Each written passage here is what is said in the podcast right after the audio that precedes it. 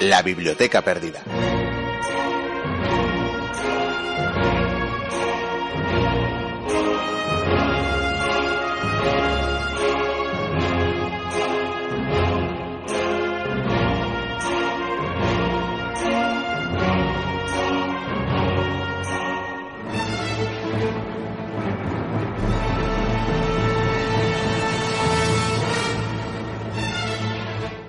Decía Eduardo Galeano que la historia es un profeta con la mirada vuelta hacia atrás, por lo que fue y contra lo que fue.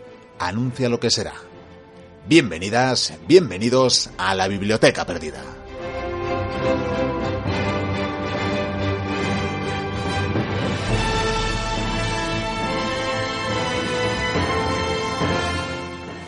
Como ya os anunciábamos al final de la temporada, en estos meses estivales os dejamos eh, una recopilación de algunas de las mejores secciones que os hemos ofrecido durante el último año. Recordad eh, que podéis seguir la Biblioteca Perdida en nuestra página web www.labibliotecaperdida.info, que también estamos en las redes sociales, en nuestros perfiles de Twitter y Facebook, y también, por supuesto, en el podcast de iVox, que os seguirá acompañando durante todo el verano. También podéis escribirnos, si así lo deseáis, al correo info arroba Aunque no prometemos, eso sí, responder hasta bien entrado el mes de septiembre, que será cuando arranque la nueva temporada de la Biblioteca Perdida. Hasta entonces, sed felices y disfrutad del verano. Por hoy, comienza la aventura.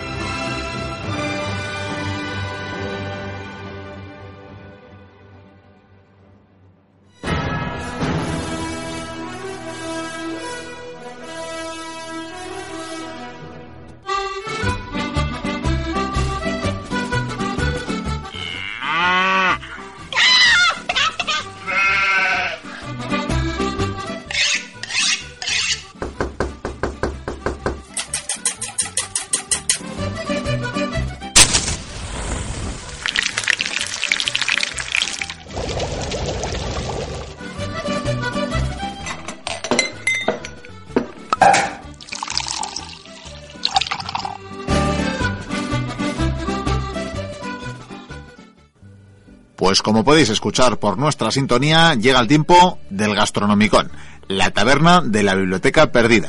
Y aquí tenemos a nuestro particular tabernero, a Leandro Bello.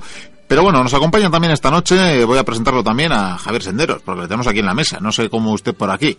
Hola, buenas noches. Eh, la verdad es que os he oído que ibais a empezar con la sección y creo que el tema de hoy es de especial interés, por lo menos para mí, que me gustan los licores. Bueno, bueno, yo vengo sorprendido porque todavía no sé de qué me va a hablar Leandro en este último Gastronómicon del año. Así que usted dirá, caballero. Buenas tardes. Sí, eh, bueno, en principio, como era el último del año, pensaba sacar algo especial que teníamos aquí en la bodega que nos dejó el tabernero anterior.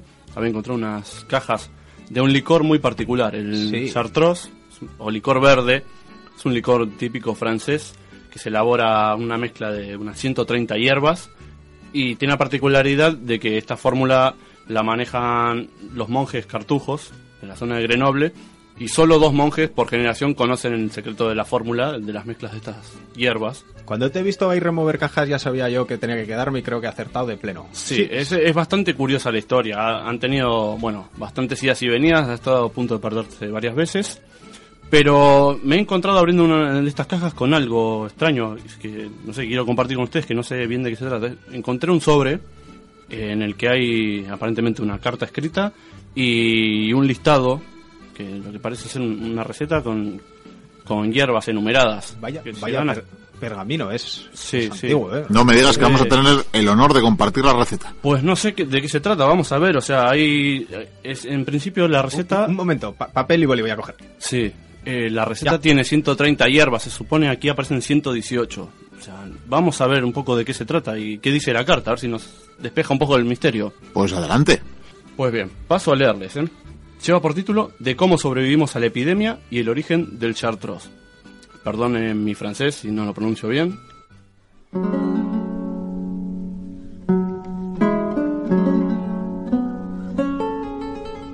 Intentaré dejar escrita esta historia de la manera más resumida posible, ya que mi pluma no es muy ágil y el último aliento me despide desde la orilla.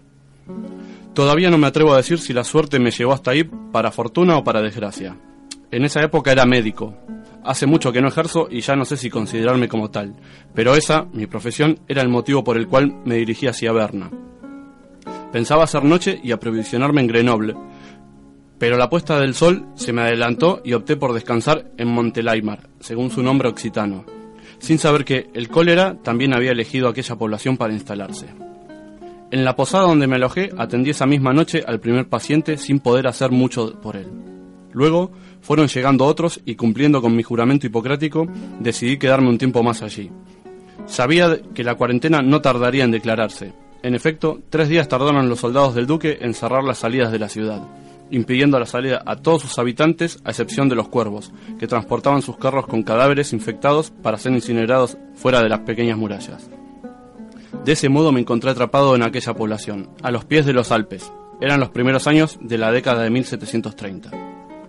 Los siguientes días en Montelaimar se sucedieron sin otra novedad que en la disminución de sus habitantes el contacto entre personas, el suministro de provisiones y medicinas y cualquier otro aspecto de nuestra vida en cuarentena se encontraba bajo la supervisión del alguacil mayor, que cumplía su rol de preceptor con el más absoluto rigor marcial. Nada ocurría dentro de las murallas sin que él lo supiera o decidiese. La situación, lejos de mejorar, se volvía cada vez más angustiante, pues a pesar de todos los controles y recaudos, nos resultaba imposible detener la propagación de la peste. Nos habían encerrado en una gran jaula con la muerte dentro. Luego, la salvación no nos vendría desde fuera. En efecto, fue Romina Marechal, una de las personas de mayor abolengo de la comarca e hija del antiguo alguacil del lugar, quien recordó a un personaje que podría traernos la salvación. Se trataba de Jonathan Shippers, un pastor inglés que había llegado al pueblo 50 años atrás con una pequeña botella de barro cocido en la que decía contener el elixir verde o de la inmortalidad, con el cual curar cualquier dolencia o extender la vida de los mortales. De hecho, él afirmaba tener más de 180 años, aunque no aparentase llegar a la treintena. El pastor fue recibido por el alguacil, quien en primer término se mostró interesado por el brebaje, aunque poco tiempo duró la buena acogida de Jonathan luego de un desplante ocasionado por una declaración de amor hacia Romina, que ésta no correspondió y su padre no aprobó de ningún modo. La escena pasó a mayores y el pastor fue apresado y olvidado en una mazmorra junto a su botella de licor milagroso. Debo confesar que aunque la historia del brebaje no me convenciese, por lo fantástico del relato y porque después de todo yo era un hombre de ciencias, lo acuciante de la situación no nos daba lugar a desestimar ninguna opción. Es por eso que se ordenó revisar aquella celda y ver si, como había dicho el padre de Romina al ordenar su detención, el licor le había servido al pastor para sobrevivir al confinamiento. La sorpresa de encontrarse con Jonathan vivo y joven, como había sido encarcelado medio siglo antes, fue rápidamente superada por la felicidad de sabernos poseedores de un milagro que pudiese salvarnos. Inmediatamente Jonathan fue puesto al corriente de la situación y sin mostrar ningún tipo de resentimiento hacia el pueblo que lo había encarcelado, decidió elaborar su brebaje. Como comprenderán, más allá del asombro natural ante el milagro del pastor, mi inquietud profesional me empujó a lograr su confianza para conocer el secreto de esa panacea. Gracias a mis conocimientos de la lengua inglesa, sumados a los de mi profesión, pude convencer a Jonathan de colaborar junto con el boticario del pueblo en la recopilación de las hierbas necesarias para conseguir el elixir. Recorrimos de arriba abajo cada rincón de la botica, todas las huertas, cocinas, tabernas y cualquier rincón donde creciese o se guardara algún vegetal en ese pueblo. Procurando mantener las formas, iba apuntando cada uno de los ingredientes que lográbamos conseguir. De esta manera confeccioné el listado que acompaña este relato y con el que he intentado sin éxito reproducir el elixir. De las 130 hierbas que acompañan la mezcla, pude recopilar 118, ya que Jonathan se valió de algunos momentos de distracción míos para coger las restantes. Es más, sospecho que algunas de las que buscamos no eran verdaderos ingredientes de la fórmula, y solo fueron solicitadas para despistarnos. Una vez cogidos los elementos necesarios, el pastor se encerró durante más de 28 horas en la botica para elaborar la pócima que nos salvaría de la peste. Transcurrida esta cantidad de tiempo, que a los demás nos resultó eterno, ordenó que cada habitante del poblado se acercase o fuese traído para recibir la dosis que nos salvaría de la peste. Los efectos fueron tan asombrosos como la eterna juventud que ostentaba Jonathan, aunque éste estuviese a punto de tocar su fin.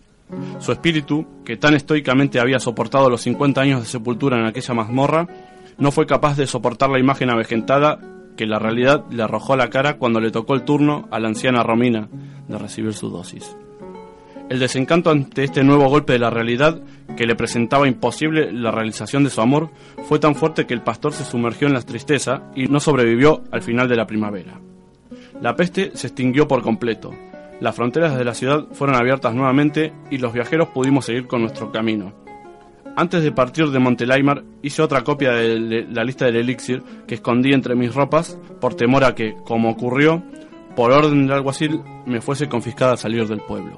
Era de suponer que no sería yo el único a quien en aquel prodigio alquímico había deslumbrado. Los soldados que custodiaron las fronteras durante la cuarentena vigilaron la salida de los que no pertenecíamos a la población del lugar.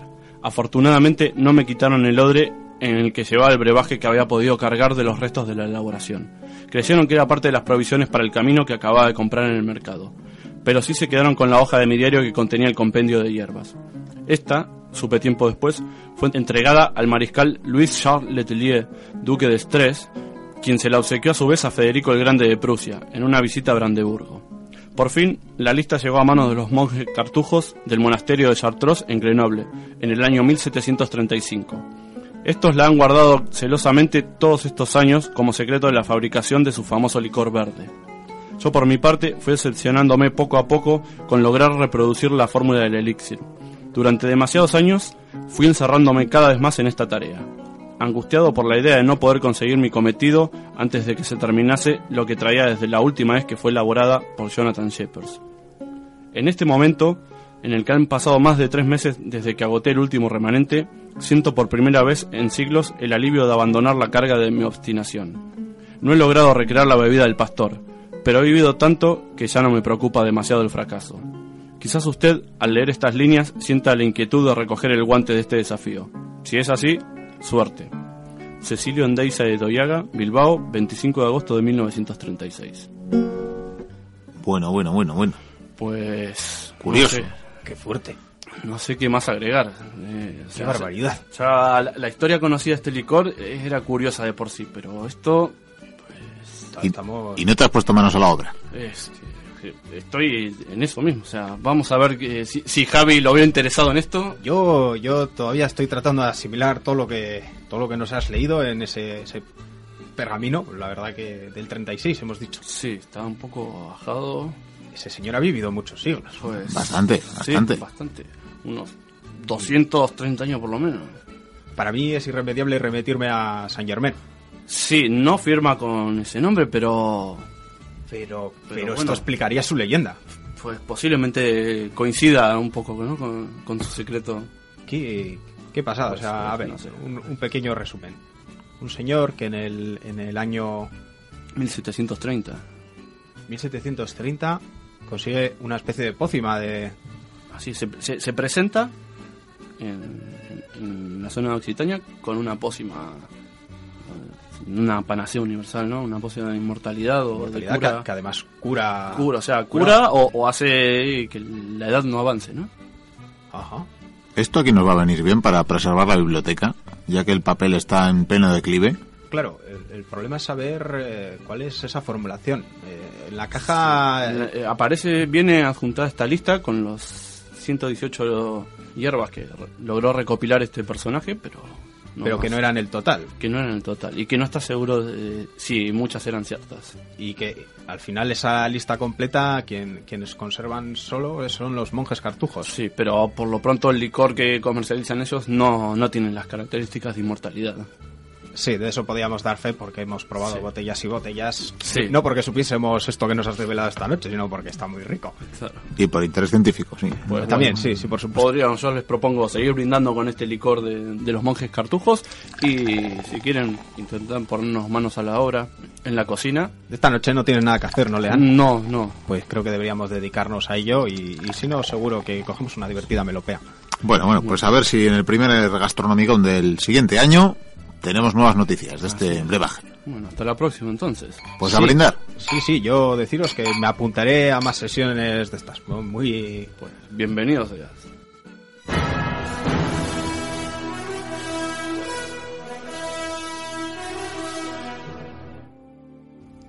Y con la voz de Antonio Vega, de Nacha Pop, con esta mítica canción, La chica de ayer, llegamos al tiempo de la tertulia, con nuestros insignes tertulianos de la mesa cuadrada. Tenemos aquí a Javi y Vikendi, con pico y pala, no sé de dónde viene. Pues vengo de, de, andar ahí profanando tumbas para ganar más dinerito, porque no nos queda dinero ni para perchas, ni para micrófonos, ni nada. Esto es la hostia. Ya vemos aquí las consecuencias de la crisis. Y Javi viene no sé de dónde. Pues efectivamente, me parece muy mal que otra vez os habíais llevado los percheros, porque no tengo que colocar este magnífico casco beocio que me he encontrado en Alejandría. Está a, a un tris. Ahí a un es nada, tris. ¿eh? Has estado a un tris, luego nos vas a contar si, si la has encontrado. Y es que hoy vamos a hablar de tumbas, de tumbas famosas o de, tumbas de personajes famosos y de sepulcros que no se han hallado, que han quedado como misterios auténticos de la historia. Tenemos muchísimos casos y Javi va a empezar hablándonos precisamente de, del de Alejandro Magno, que fue precisamente el personaje de cuya vida hablamos, de cuyas hazañas hablamos en los anteriores programas y que esta vez pues eh, tendremos a Javi explicándonos qué fue, qué fue de los restos de, del rey macedonio. Vikendi nos hablará sobre el primer gran rey godo, sobre Alarico, aquel que arrasara Roma, y hablaremos también de la tumba del guerrero mongol, de Gengis Khan.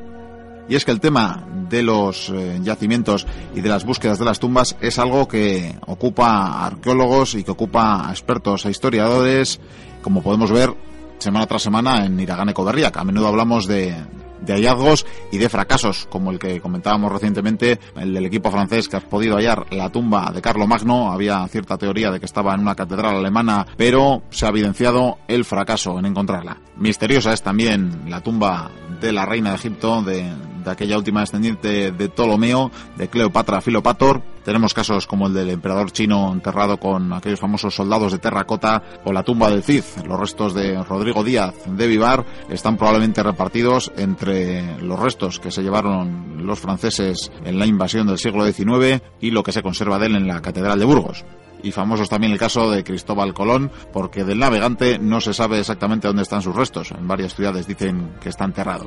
Pero retomemos, eh, como decíamos al principio, la tumba de Alejandro Magno. Javi, cuéntanos eh, qué has descubierto.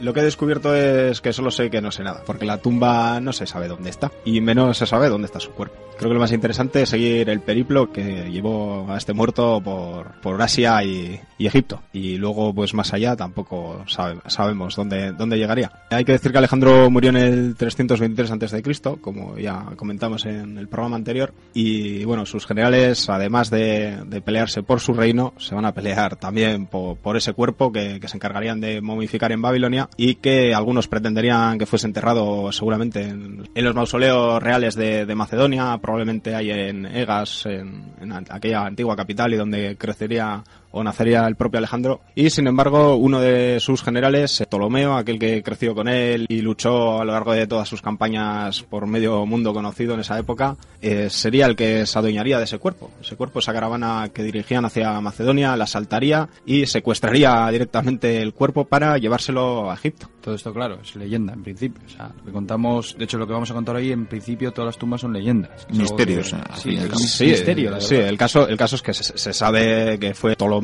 sería que- quien arrebataría el cuerpo a, a Pérdicas y, y se lo llevaría a Egipto, pues precisamente porque el tener el cuerpo de ese líder que ya era, ya era, ya se le rendía a cultos divinos, pues era un poco lo que iba a dar legitimidad a heredar sus territorios y sobre todo Egipto, precisamente, donde él, donde el propio Alejandro ya era considerado un dios y faraón, así que ni corto ni perezoso se lo llevó para él mismo también seguir siendo el gobernador de esas tierras, ¿no? Buen resultado le dio. Sí, sí, vamos, que, que es una opción totalmente premeditada y sabiendo lo que hacía. Parte de la leyenda es también ese mausoleo que construyeron mm, impregnado de, de oro y de joyas y que se supone que arrastrarían más de 60 mulas a través de desiertos incluso. Sí, sí, nos han dejado escrito, pues eso, una barbaridad de tumba enorme, que llena de oro, el propio sarcófago también se suponía que era de oro macizo, bueno, todo esto nos lo han dejado escrito y bueno, como no se ha encontrado, pues tampoco hay esa certeza, ¿no? De, de que hiciesen semejante obra, ¿no? Para trasladar, además era eso, solo para trasladar su, su cuerpo, que ni siquiera era el enterramiento. Habrá que dejarlo en duda, ya que puede ser parte de esa publicidad que tuvo este hombre y que asudir todos sus actos. Sin embargo, lo más probable es que esa tumba, de todas maneras, aunque no fuera igual como la contaron, debía de ser algo magnífico, ya que es que todo el dinero, las riquezas que tenían y los medios Cierto, para y- alguien que ha hecho esa hazaña. y representando lo que representaba ese hombre. Eso Pero es. también hay que tener en cuenta que cuando hicieron todo eso también estaba cada uno de esos generales que controlaban los ejércitos y, y designios macedonios en todas esas tierras conquistadas preocupándose por proteger lo suyo. Entonces, Bueno, ¿y cómo siguió el periplo de- del cuerpo, del cadáver de Alejandro? bueno, pues lo primero que va a hacer eh, Ptolomeo para ganarse mm, pues esa acogida ¿no? y esa legitimidad en el trono egipcio, después de derrotar a Pérdicas, va a ser llevarse el cadáver y esa tumba danzante o móvil hasta, hasta Memphis, que viene siendo la capital del imperio y que tiene cerca a, a las tumbas reales egipcias de Saqqara, que donde tradicionalmente estaban enterrados los supuestos ascendientes de- del propio Alejandro. ¿no? Se, se cree además que seguramente usarían una tumba destinada a un faraón anterior que no se llegó a utilizar porque tuvo que exiliarse, que era Necbatano II. Fue incluso un hombre al que Alejandro intentó que le equipararan, y, porque era su antecesor y porque además fue un héroe, un héroe militar. Y se cree que usaron hasta el propio sarcófago destinado a él y su, y su tumba allí en, en Saqqara. E incluso lo curioso de todo esto, o algo que certificaría tal opción, es que a la entrada, a la entrada de la tumba o la zona de enterramientos se ha encontrado un serapeum, una especie de semicírculo que estaría porticado y que tiene estatuas de, de personajes contemporáneos a Alejandro y que para él tendrían cierta importancia. Entonces es probable que al mismo tiempo que se lo enterró allí y construyeran, pues eso sería parte de esa ornamentación y demás de la tumba, ¿no? Era una manera al final de, de entroncarse aún más en esas dinastías y, y ganarse también a esos sacerdotes y al pueblo egipto el propio Ptolomeo, ¿no? Como siguiente descendiente, pues era entroncaba aún más en esa raíz antigua. Pero creo que no descansaría ahí eternamente. Pues efectivamente, porque se cree que sobre unos 20 años después así, aunque no, no había manera tampoco de certificarlo, seguramente coincidiendo con la coronación del propio, del propio Ptolomeo como faraón, sacan otra vez ese cadáver de allí y se lo llevan a Alejandría, a la capital que fundase el propio Alejandro y, a la nueva capital de- del imperio egipcio bajo las órdenes de- del nuevo faraón Ptolomeo. También es otra manera de dar esa legitimidad a esa ciudad que al final es nueva en comparación con las antiguas ciudades egipcias y ganarse, ganarse ese estatus de capitalidad. Y en los siguientes siglos tendría visitantes ilustres esa tumba. Sí, como ya se le rendía culto, ese culto lo van a heredar los romanos también y, bueno, sus sucesores emperadores van a ir a, a imbuirse de esa gloria, de ese personaje mitificado ya también para ellos, ¿no? Y que había alcanzado las alturas de divinidad y, bueno, buscarían también esa legitimidad que dan los dioses. Entre otros visitantes estaría el, este gran amigo de Vikendi, Calígula, que iba por la coraza de Alejandro, dice la leyenda. Con este personaje, pues cualquier cosa, como bien sabemos por nuestras anécdotas varias, ¿verdad? El caso es que, que iban a ir a, en, peregrinación. Lo que no sabíamos, eh, sabemos exactamente es a qué lugar de esa ciudad iban, ¿no? Porque nos han dejado escrito que sí, que estaba en el centro, que estaba rodeado por un, amurallam- un, amurallamiento, que debía ser una tumba grandiosa, pero el caso es que tras siglos de destrucciones y terremotos, pues no se ha podido localizar ese lugar. Se han propuesto diferentes sitios, como puede ser la mezquita de Navi Daniel, que antes se llamaban de otro modo que ahora mismo no recuerdo, y que fue donde precisamente encontró Napoleón un sarcófago, un sarcófago que sería de, de ese Necbateno II, que después los ingleses han llevado a su museo británico, tras vencer a, precisamente allá a Napoleón, ¿no? Y, y sí parece que sería, o podría haber sido aquel utilizado para transportar a Alejandro de Memphis a Alejandría, pero que seguramente estaría vacío, porque sobre todo cuando las nuevas religiones monoteístas llegaran a esa zona y cayese el imperio también romano, semejantes convulsiones iban a hacer que seguramente eh, sacasen aquel cuerpo de Alejandro de aquella tumba para salvar su culto y que no fuese Profanado. profanado, efectivamente. Sobre todo cuando Teodosio prohibió esas religiones a esos cultos a dioses paganos, pues eh, se cree que, que muy seguramente el cuerpo fue extraído de esa tumba que, que todavía no se, ha, no se ha localizado bajo el subsuelo alejandrino y seguramente se, ha- se haría eh, llevado al interior de Egipto, a lugares donde, donde hasta muchos siglos después o, mucho más tarde no llegaría esa esas nuevas religiones y se sospecha que seguramente en el oasis de Bajarilla podría haberse llevado su cuerpo. ¿Por qué? Porque allí mismo se ha encontrado un pequeño templo donde aparece una inscripción del propio Alejandro rindiendo culto a algún faraón o al propio dios Amón y eh, además todas las tumbas que le rodean eh, son, son de pueblos y gentes que, que le habrían rendido culto, desde griegos, romanos, incluso, incluso egipcios. Se ha hablado mucho también de, la necrópolis del Safi dentro de la ciudad de Alejandría. Incluso allí alguien llegó a proponer que además de la tumba de Alejandro se había encontrado la tumba de Cleopatra. Pero bueno, esto es un poco con esa campaña de, de autobombo, ¿no? Un poco de ser el mítico arqueólogo que encontraría la pieza, el santo grial, el santo grial de la arqueología, que es la tumba de Alejandro.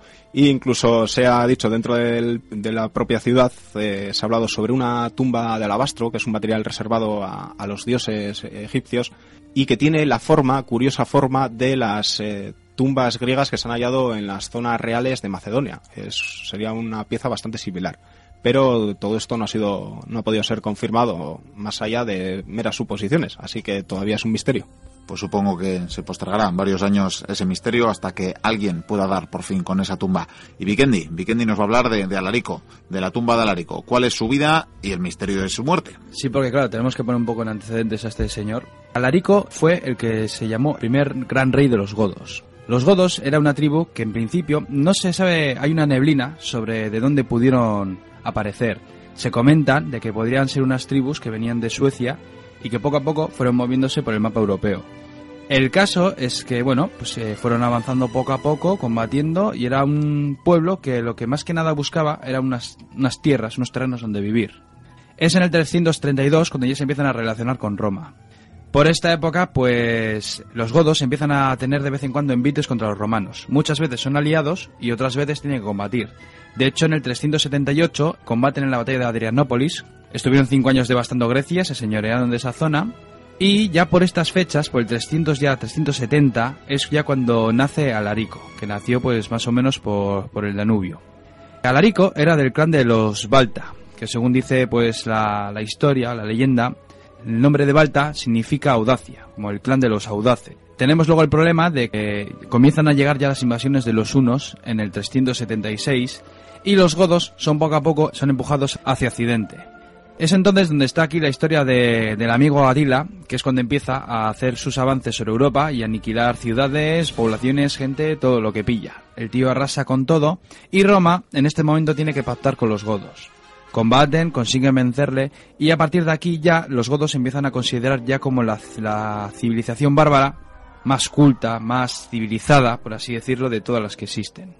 Roma, desde entonces, pues le mantiene un serio respeto. Combaten, son aliados, a veces son enemigos, pero siempre con un cierto respeto.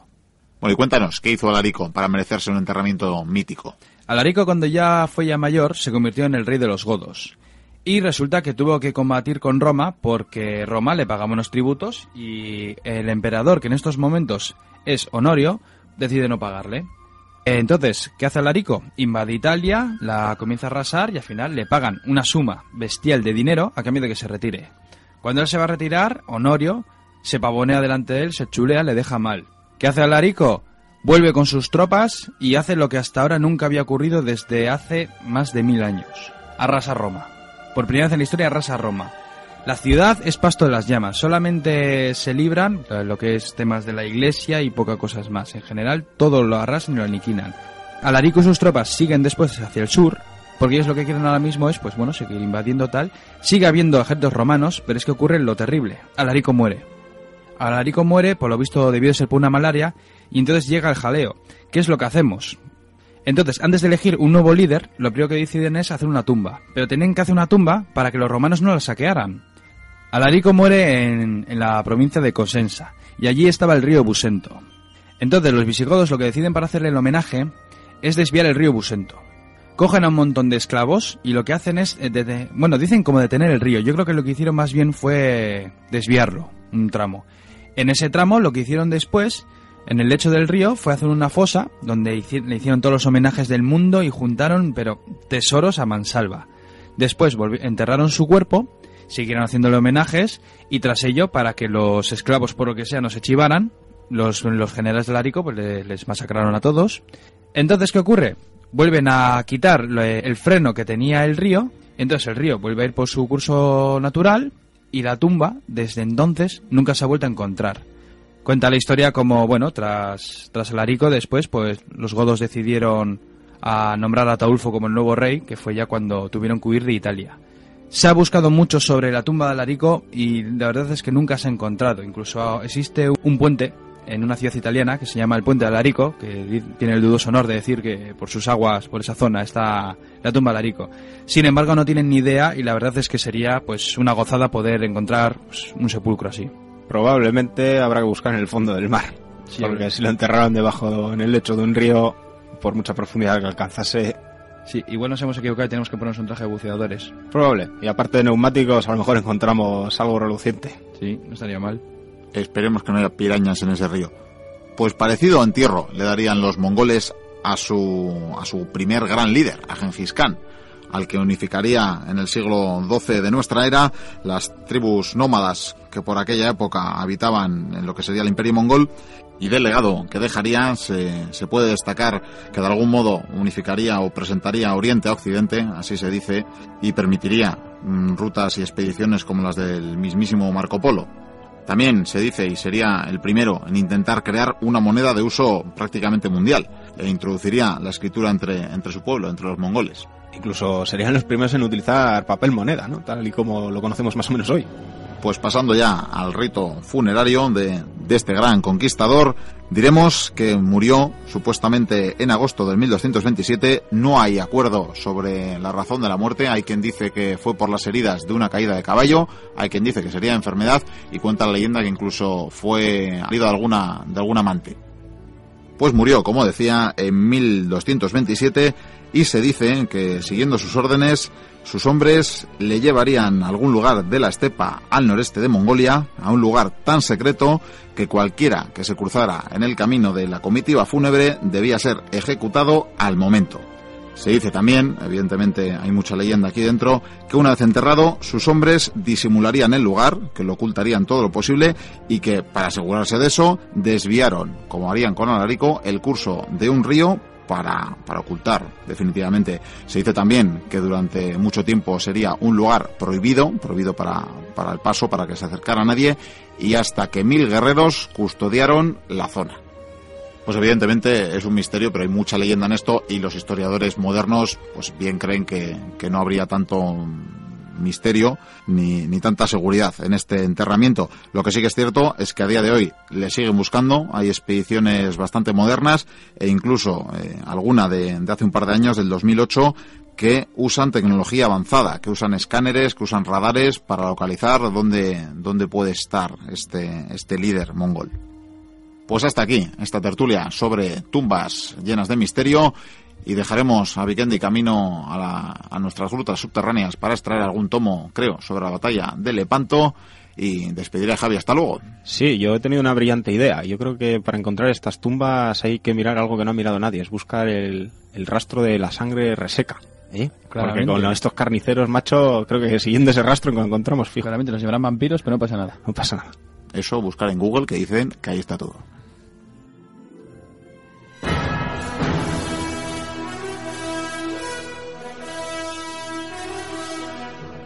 Taquita taca timi taca taquita taquita taca timi taca tam.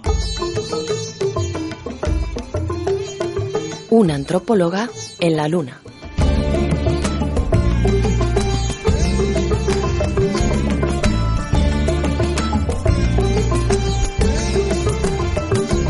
Seguimos en la onda de Tastas y Rati Librea y seguimos en la biblioteca perdida y damos paso a una nueva sección, la sección de antropología en la que Noemi Maza nos habla de cosas muy interesantes.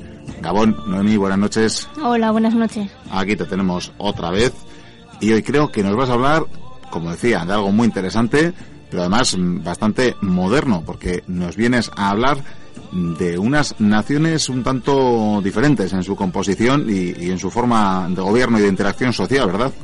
Bueno, creo que es un buen tema para, para hablar ahora, sobre todo por el contexto histórico en el que en el que estamos viviendo ahora, el tema de la crisis del capitalismo. Claro, hay muchos pensadores que, que bueno que están hablando de un fin, pero claro, eh, ¿hacia dónde vamos entonces? O sea, si no hay capitalismo, eh, ¿qué otros modelos socioeconómicos pueden haber? Este Eh, sistema falla, pero ¿cuál es la alternativa, no? Eso es. El caso es que, bueno, yo estoy escuchando mucho el lema este de, de otro mundo es posible. Los antropólogos sabemos que no es que otro mundo sea posible, sino que otros mundos ya existen. Es decir, eh, nuestro modelo socioeconómico, el, capitalismo y las sociedades con Estado eh, no son los únicos en, el planeta. De hecho, es algo muy moderno. Eh, Todavía existen sociedades sin Estado, sociedades igualitarias, en, la que, en las que bueno, funciona la reciprocidad y la re- redistribución. Esto que suena así muy, muy raro, reciprocidad, redi- redistribución, eh, bueno, eh, se trata de sociedades que utilizan el trueque, que ahora también parece que, está de moda el, el trueque, por ejemplo el día sin dinero, ¿no? que, se, que se suele hacer. Eh, bueno, pues todavía existen. De hecho, eh, no estoy hablando de tribus primitivas eh, que viven en la selva con taparrabos, no. El trueque todavía existe no solo en pueblos cercanos, sino también en nuestro en nuestra propia sociedad. Todavía seguimos usando el trueque, pues eso, en, en Navidad, por ejemplo, pues eh, con los regalos o incluso el, trabajador o la trabajadora del hogar eh, eh, realiza ese trabajo en casa sin, sin nada a cambio, ¿no? Pues este tipo de, de economía o la economía del cuidado traía dentro de, de este tipo de, de modelo socioeconómico. El caso es que estas eh, sociedades tienen de base una filosofía mucho más compleja que la que tenemos aquí, ¿no? Bueno, voy a explicar un poquito mediante anécdotas, sobre todo, pues para, para no dar demasiado. a ver, el tema es que eh, creemos eh, o nos hacen creer que en la naturaleza humana está escrito de alguna manera que todo el que tenga que subir al, al poder tiene que ser una persona abusona, ¿no? Eh, digamos, o sea, todo el que sube a un alto cargo tiene que... que- Dominar, vamos, ser el, Sí, tener el- un- el macho alfa, o, Sí, zoológicamente. y una sed de poder de, de, bueno ahora que estoy yo de presidente voy a hacer lo que lo que quiera y me voy a olvidar de todo lo que dije anteriormente y que eso está escrito como pues eso en la naturaleza humana que es que es así no que es, mm, tenemos una sed de poder y para nada o sea realmente muchos antropólogos dicen que, que esta cultura capitalista depredadora es, es mm, la más primitiva que se ha vivido en la historia del hombre en el sentido de que todas las sociedades cuando han tenido una especie de crisis o de bueno cuando han tenido hambre lo que se ha hecho es eh, coordinarnos entre nosotros eh, para de alguna manera trabajar juntos y obtener más riqueza sin embargo, en, esta sociedad capitalista eh, se hace lo contrario, o sea, no, no hay ninguna clase de coordinación ni de trabajar juntos, incluso existen pues eso, las clases sociales y líderes, pues sí, eh, con sed de poder y es depredadora. Entonces es mucho más primitiva que, estas otras sociedades igualitarias que todavía existen hoy en día. Como he comentado antes, existen pues eso, eh, las sociedades de reciprocidad y redistribución. Las de reciprocidad son las de trueque, o sea, yo te doy esto y tú me das lo otro. Es, es fácil de entender. Y lo hemos usado durante muchos siglos, Y ¿verdad? eso es, y lo seguimos usando. Lo que pasa es que estas sociedades, como he dicho, son tienen una filosofía más compleja para mantener eh, este tipo de, de modelo socioeconómico. No estoy hablando de sociedades en las que no existe el poder. El, el poder existe en todas las sociedades, pero es otra clase de poder. Es un poder positivo, no negativo. O sea, no es un poder eh, sobre alguien o no es una dominación, sino un poder hacer entre todos algo. Y tampoco es que no exista el control social. El, el control social también existe, pero de otra manera, no, no utilizando la violencia como se utiliza aquí. Bueno, voy a, voy a explicar un poquito con una anécdota lo que, lo que sería una sociedad de, de trueque, de reciprocidad, y bueno, pues luego explicaré un poquito más todo esto. Voy a contar la historia de un antropólogo, Richard Lee se llama, que bueno, pues estuvo con los bosquímanos del desierto del Kalahari. Estos bosquímanos se llaman Kung. Bien, bien, me ha gustado esa pronunciación. No sé si podría reproducirla, pero, pero repítanoslo por si acaso no nos ha llegado bien. Es Kung. Bien, perfecto. Vale. Perfecto. El caso es que usan un, un lenguaje que se llama el Khoisan, que es el lenguaje click, lo llaman click, porque es- está lleno de click. Y bueno, el que quiera buscar algo de, de este lenguaje que es bastante curioso, que busquen a Miriam Makeba, que hace... Es la estudiosa del tema, ¿no? Eh, no, es una cantante, muy, Ah, es la de Pata Pata, Ah. es, es bastante famosilla, pero bueno, eh, eh, tiene una canción con, con este lenguaje, es muy, muy curioso. Dice incluso que es el lenguaje originario de los hombres, están investigando ahora. Eh, bueno, el caso es que, que estaba con estos bosquímanos y bueno, pues para contentarles, pues decidió comprar un, un buey de gran tamaño, ¿no? Un, buen buey para sacri- eh, sacrificarlo pues eh, como presente para que toda la aldea pudiese comer de ese buey. El caso es que bueno, pues estuvo por todos los mercados, mirando todo el ganado y encontró un buey que le pareció el más grande y bueno, pues lo llevó a la aldea. El caso es que los, los bosquímanos le apartaron, ¿no? Eh, y le dijeron que, que, bueno, que le habían engañado, que le habían estafado, que no era un buen buey, que de ahí no iban a sacar mucha carne ni mucha grasa, que bueno, que lo iban a comer por hacerle una gracia, pero que se iban a quedar con hambre. Claro, eh, este antropólogo pues eh, se quedó pues eh, asombrado, dijo pues a mí me parece un buen buey. De hecho, después lo, lo, lo mataron, lo, bueno, miraron lo que había dentro, había bastante grasa y bastante carne para, para toda la aldea, incluso para repetir. Estaba en condiciones el güey, vamos. Sí, sí, sí, era un buen, una buena pieza. Claro, el antropólogo dijo, pues aquí tengo que, que saber por qué me han dicho antes, ¿no? Lo que me han dicho. Eh, les preguntó y le dijeron que, que sí, que, que tenía razón, que era un buen, una buena pieza, pero que ellos eh, dijeron, lo leo textualmente. Eh, sí, cuando un hombre joven sacrifica mucha carne, llega a creerse un gran jefe o gran hombre y se imagina al resto de nosotros como servidores o inferiores suyos, eh, no podemos hacer- aceptar esto. Rechazamos al que alardea, pues algún día su orgullo le llevará a matar a alguien. Por esto siempre decimos que su carne no vale nada.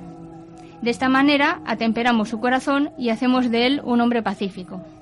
Hace control social por un- una vía un tanto peculiar. Sí, no, nunca dan las gracias, nunca dicen esta carne es maravillosa o, este regalo que nos has hecho o esto que nos has traído es, es maravilloso. Eso sería de, de mal gusto para ellos porque dando las gracias eh, están diciendo como que están, eh, como que deben algo a esa persona y como dicen ellos, luego esa persona puede alardear y puede incluso llegar a, a la violencia. Entonces, también es una manera de, de medir o sí, de medir la, lo que se da y lo que se recibe. Y eso no pueden hacer, porque llegaría a ese sentimiento de deuda con el otro y eso pues conllevaría la violencia. Bueno, esto esto no es nuevo, este sentimiento de deuda, bueno, ahora sabemos bien de lo que se trata el, el sentimiento de deuda, ¿no? La, eh, de hecho, bueno, en, en las tablas sumerias, eh, una de las palabras que se encontraron fue amarfi, que significa deuda, y pero que tiene otro otro significado, no solamente es deuda como lo entendemos aquí, Se sino la condena o algo así, vamos, casi casi. eh, eh, sí, es, es eh, liberar al esclavo para que vuelva con su madre, es algo así, ¿no? Entonces, eh, para que esto es para que, entendamos, pues, eh, la deuda, lo que lo que es en la historia, a lo largo de la historia, que, que, bueno, que es bastante importante. En estas sociedades, cuanto mayor sea el, el índice de riesgo, tanto mayor se comparte. Es decir, eh, los antropólogos siempre que van a una de estas aldeas se dan cuenta de que lo, lo reparten absolutamente todo. Hay antropólogos que incluso eh, le dan un cigarrillo a, a un miembro de la aldea y esta persona reparte el cigarrillo, destroza el cigarrillo en, en cachitos para fu- repartirlo. fuman poco, en tal caso, vamos. Igual lo mastican, si acaso. Entonces, bueno, pues sí, es esa, esa idea. Incluso el animismo se dice que, que también es una manera de, bueno, viene de esto, ¿no? Eh, el decir que, que todo es gente, todos los animales es gente, incluso el fuego, el agua es gente.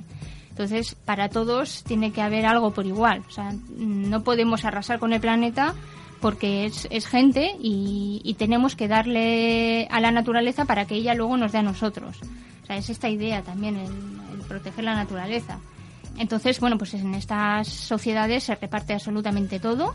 El, hábitat natural, el territorio, siempre está abierto para todo el mundo. Es normal porque todo el mundo saca tajada, digamos, de ese hábitat. Eh, si hay alguien que se vuelve loco, digamos, y dice, este territorio es mío, bueno, pues no pasa nada. La selva es grande, o el territorio es grande, o la estepa es grande, o el desierto es grande.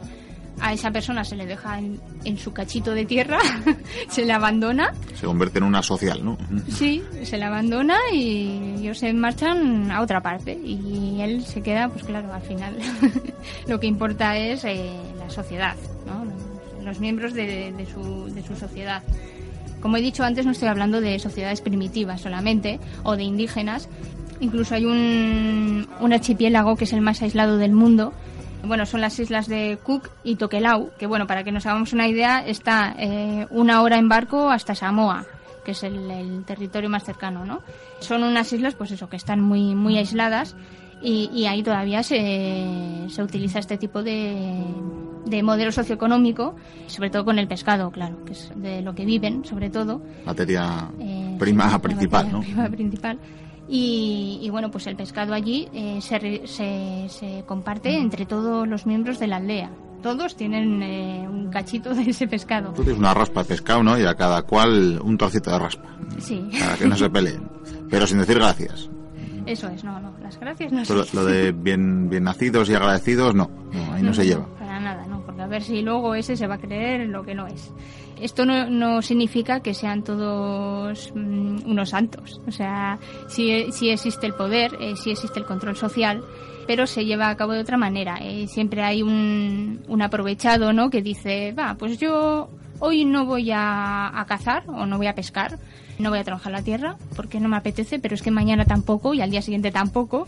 Entonces, bueno, Y mientras van a compartir conmigo, que es eso lo mejor. es, a mí que me den, pero yo aquí me quedo tumbadito. Sí se lleva un control social, pero eh, sobre todo es a través de, bueno, en algunas sociedades es el chamán, en otras puede ser otro miembro, bueno, eh, otro personaje. Esta persona, de alguna manera, recibe el sentimiento de, de esa sociedad, el sentimiento que tienen hacia este miembro del grupo. Eh, recibe lo que aquí diríamos cotilleos, ¿no? El, Oh, bu- pues el este buzón que- de quejas, sugerencias y Eso es. en este caso. cotilleos, este que, este mira y sigue ahí y tal, ¿no? Entonces, este recoge todo esto y llega un momento en, en una reunión o, o en un Un consejo, lo que fuere. consejo, sí, o fiesta o rito, eh, en el que, bueno, pues habla eh, de unos ancestros que le han comunicado que eh, hay un miembro en el grupo que no trabaja lo suficiente Y no voy a dar nombres, pero él ya sabe quién es. Eso es, es un poco, pues. entonces, esta persona que sabe quién es, que es ella, eh, sufre y tiene miedo de recibir una maldición o cualquier cosa, o de que alguna noche pueda sufrir algún altercado. Entonces, bueno, pues. eh, es otra manera de control social, ¿no? Eh, al final cambia, o- y si no cambia, pues se le hace cambiar. Esto es lo mismo de Dios nos prohíbe comer cerdo, porque ya que el cerdo es un animal que contagia muchas cosas, ¿verdad? Pues aquí lo mismo, pero con otra aplicación muy práctica. Sí, sin decir nombres, así muy fino, pero, pero sí, es otra manera. Luego el segundo nivel del, del que hablaba es la redistribución. Es decir, en, en estas sociedades lo que se hace es el cabecilla eh, recibe todo el material de, de la sociedad, ¿no? Pues eh, como he explicado antes, el pescado, lo que fuese, y lo redistribuye entre todos. Cuando hablo de cabecilla no, no es, digo cabecilla y no líder, porque no, no es un- una persona que tenga poder. O sea, eso es lo último que tiene. O sea, lo último que puede hacer un, un cabecilla eh, es eh, dar una orden. Para nada. De hecho, es un poco, hace un poco de mediador. Es como el chamán que he comentado antes. No ordena, sino que orienta, ¿no? Sí, orienta, eh, habla, con- repite continuamente la- las tradiciones, es un poco el sabio ¿no? de la comunidad. Repite las tradiciones de, esa sociedad. Hay un antropólogo que dice que, que lo que se le hace es constreñirle a la palabra, porque está al otro lado de- del poder y de la violencia. O sea, eh, mientras es- este cabecilla eh, hable y utilice la palabra y utilice el diálogo y sea un poco de mediador, no, no dará ninguna orden, porque en el momento que, dé- que le que dé una orden eh, se le abandona, o sea, ya no se le deja ser cabecilla, porque eh, el poder, bueno, esto va a sonar un poco, eh, el poder es del pueblo, ¿no? Sí, sí. el pueblo es el que tiene que, que ordenar, no, no el cabecilla. El cabecilla tiene que escuchar al pueblo y, bueno, pues orientar un poquito, pero nunca dar una orden. Incluso en, en algunas sociedades, por ejemplo, en, en- entre los aymaras, ser cabecilla es, eh, es una molestia muy grande. O sea, todos quieren ser cabecillas porque piensan que eso le eh, enriquecería su, su vida, ¿no? Eh, su vida es como una especie de camino en el que tiene que en el que tienen que vivir diferentes experiencias y el ser cabecilla de la sociedad es una es un paso que tienen que dar siempre se turnan para eso pero no es eh, un líder como se entiende aquí que tiene la mejor casa y, joyas y se pasa todo el día sentado en, la silla ordenando no todo lo contrario, el cabecilla eh, es la persona que se encarga de ir de pueblo, en- bueno, de pueblo, de casa en casa, eh, hablando con todos la- las personas, ¿no? Preguntándoles qué es lo que quieren, eh, si necesitan un, algo, eh, ayudarles, construir una casa o arreglarla o Un servidor del pueblo en el sentido de que debiera ser, a- aunque algunos se otorgan esos títulos, ¿verdad? Pero en el sentido que lo debiera ser. Sí, sí, eso es. eh, se recorre todo. Estamos hablando de, de aldeas de montaña. o sea, sube, baja. siempre lleva un saco que le llaman kipu, que, que ese saco es un poco la metáfora del cargo que lleva, eh, de la carga que lleva ese cargo, El peso, ¿no? el- peso. Que, si ese saco está vacío, significa que no es buen cabecilla. Siempre tiene que estar lleno, lleno de, de alimento, lleno de material para, para ayudar a, a las personas. Estas dos, eh, la reciprocidad y la redistribución, serían las sociedades igualitarias, es decir, las sociedades en las que no existe un Estado, en las que no existe dominación, como he comentado. Después, cuando esta humildad desaparece, o sea, cuando estos miembros de- no, se, no se les controla lo suficiente y empiezan a alardear, incluso eh, compiten entre muchos hombres por ser eh, el jefe o el, cabecilla o, eh, y empiezan a hacer pues eso eh, proclamaciones públicas lo que aquí serían campañas políticas no empiezan a alardear pues con festines etcétera ya pasaríamos a otro tercer nivel y ya de aquí emergería el, el jefe que llamaríamos el jefe el jefe sí que tiene poder sí que tiene dominación sí que da órdenes y sale de una competición entre varios hombres. Por ejemplo, no es algo muy famoso en, en antropología el potlatch, que se llevaba a cabo entre los indios de Norteamérica, Quakiut se llaman. Que hacían, lo que hacían eran banquetes competitivos, es decir, entre los hombres que querían llegar a ser jefe, al contrario que aquí, que de aquí también se puede sacar una enseñanza, lo que hacían era tirar todo, todo su, todas sus pertenencias por la borda, o sea, tirarlas o regalarlas, todo lo que tenían lo, lo daban. Regalaban todas sus posesiones. El que más regalaba era el que llegaba a ser jefe. Todo lo contrario que aquí, que el que más tiene es el, el- el jefe, ¿no? Llega a ser el jefe o...